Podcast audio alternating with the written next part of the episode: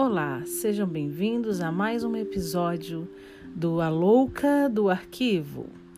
Hoje eu quero trazer para vocês uma história bem sombria que aconteceu comigo no meu primeiro estágio. Eu nunca vou esquecer desse dia, do momento do cheiro do arquivo. Me colocaram para tratar, a gente estava tratando uma massa documental acumulada? Uma série de documentos misturados de todas as áreas do órgão lá que eu trabalhava. E me botaram numa salinha sozinha para tra tratar de um acervo. Esse acervo era de pessoal. Eu tô lá manuseando os documentos, né, tudo muito bagunçado, um cheiro estranho, uma sala sombria assim. E aí lido ali com a pasta de um funcionário, né? O funcionário, não me recordo no momento o nome dele. Fiquei manuseando e apareceu um servidor lá do órgão que eu estava trabalhando.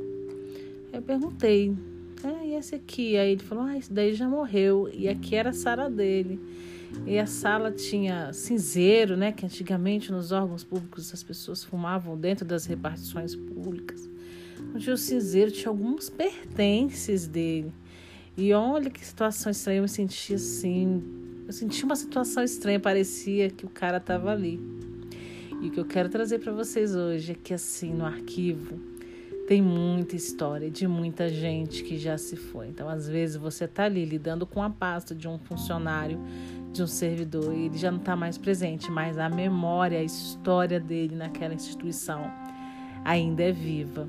Então, essa foi uma das histórias que eu vivi trabalhando no arquivo e que eu gostaria de compartilhar com vocês.